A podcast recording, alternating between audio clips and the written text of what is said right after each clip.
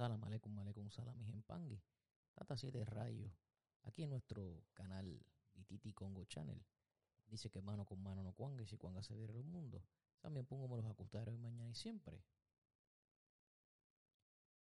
Y en este video, como es de costumbre, recuerde por favor suscribirse al canal, darle a la manita de like, compartir comentar en los comentarios, en, el área de los comentarios. Tema de este video, de este podcast, los derechos de un tata. Wow. Si yo pudiera decir un tata, un tata debería wow, el Tata tiene una responsabilidad tan grande desde, desde salvar vidas, desde hacer que sea él el instrumento para que pacte con todo lo que es eh, el malongo donde la realidad es que los derechos que se le pagan a un tata a veces son tan irrelevantes. Usted viene donde mí y me dice, necesito una consulta. Un ejemplo, yo le digo un millón de dólares. Y usted dice, pero es que fulano lo cobra en medio millón. Entonces, si fulano lo compra, él lo cobra en medio millón porque usted viene donde mí. Esto es un ejemplo que le pasa a muchos tatas. Eh, necesito, tengo un problema legal y tengo que salir de esto. En los Estados Unidos las cosas son costosas. Los animales son costosos. Eh, a menos que sea un tata que tenga plantas en su casa pero si hay plantas que no las tiene porque no se tienen todas, tiene que las conseguirlas probablemente en una botánica o un lugar donde haya plantas, cuesta. La gasolina, el combustible cuesta. Eh, la comida que ese tata se tenga que comer cuesta. El día de trabajo de ese tata cuesta. Si ese tata trabaja en otro trabajo, eh, rápido la gente dice, no, consíguete un tata que tenga otro trabajo y que no viva de la religión. Mi gente, no importa si el tata vive de la religión o no viva de la religión, cuando te va a cobrar un derecho, te va a cobrar un derecho. Eh, yo opino que el que vive de la religión y lo hace de corazón le va a dar los mismos resultados que el que no vive de la religión. No importa si el derecho es más o menos. Si usted quiere que se le saque de un problema legal, en mi caso, yo los derechos no los tengo establecidos. Los únicos derechos que yo tengo establecidos y más o menos porque es algo donde hasta quizás todo el mundo lo tiene rondando ahí y eso es lo que da para los gastos. Es un rayamiento eh, donde la consulta también es algo es más o menos donde todo el mundo lo tiene más o menos así. Eh, y digo todo el mundo no porque yo me copie, sino que pues, cuando uno le dicen, pues, más o menos eso es lo que es. Hay gente que no cobran, bien por ellos, quizás ellos no necesitan tener ese derecho, pero en mi caso yo con ese derecho le compro a mis cositas, a mi equipo de trabajo, sus cositas, su malafo, su enzunga, lo que necesiten, su malafo cese, lo que necesiten. Eh, y si no lo necesitan, lo guardo. Eh, especialmente para eso. Para el momento en que haya que dar de comer, para ese tipo de cosas, lo guardo. Y entonces ahí no tengo la excusa de que no tengo el dinero. Este. Eh, luego de. Luego. Luego de. Luego de hablar de un, precio establecido como lo es el rayamiento y la, y la consulta, entonces vienen los, los precios. Digo precios porque muchas personas no conocen que se le dice derecho. pero le puede decir derecho, le puede decir la aportación, le puede decir, eh, no sé, eh, donación, es lo otro que mucha gente eh, trabaja. Y la realidad es que este todo varía.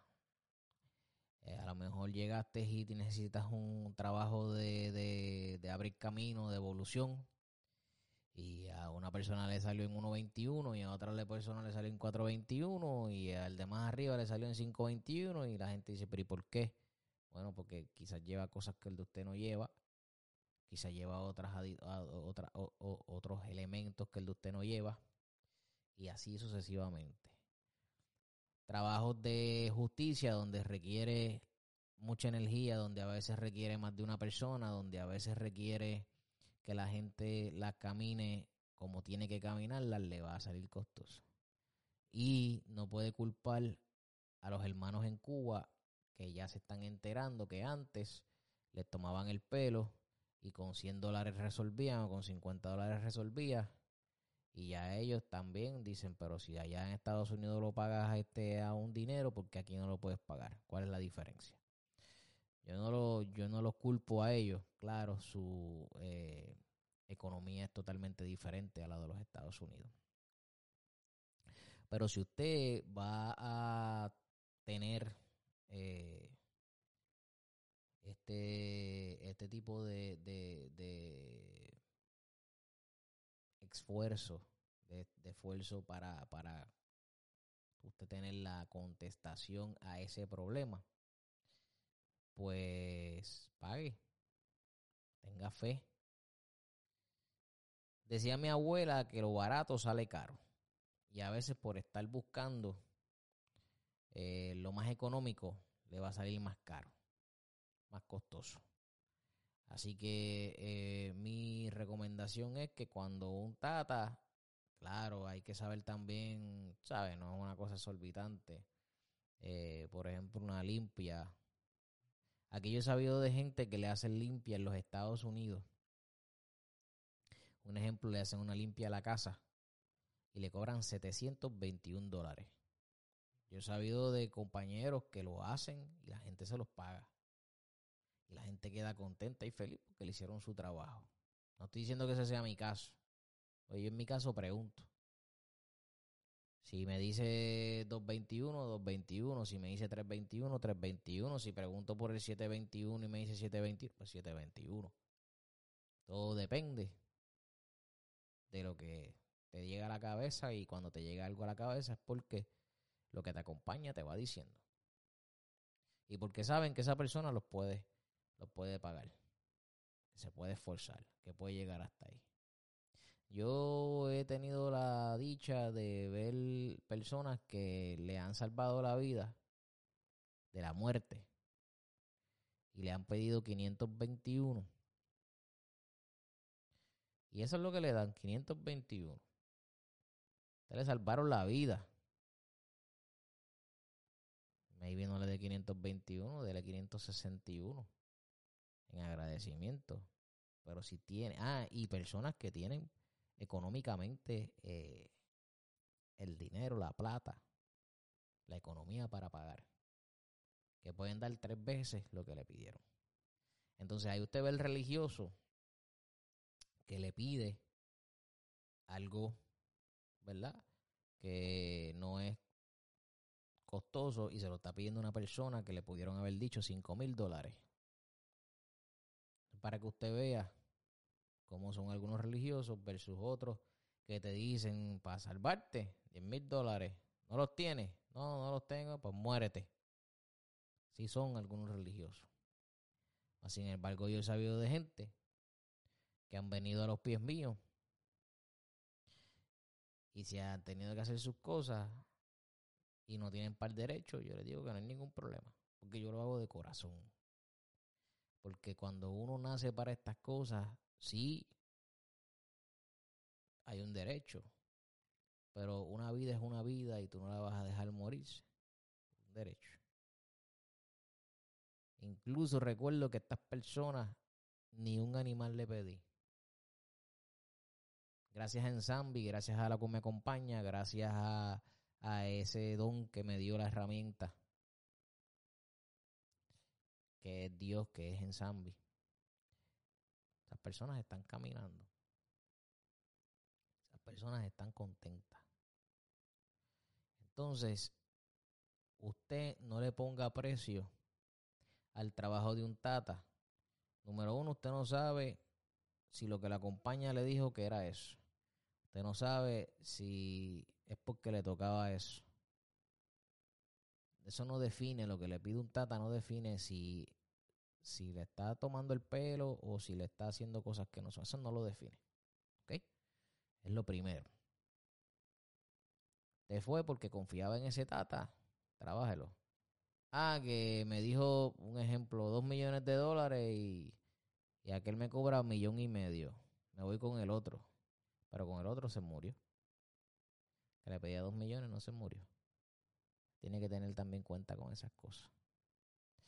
Eh, lo importante aquí es no ponerle precio a las ensaladas de un tata. ¿Ok? Así que espero que les haya gustado este, este podcast. Y cuando usted pueda, nos contacta, nos da su opinión o nos deja en la casilla de los comentarios.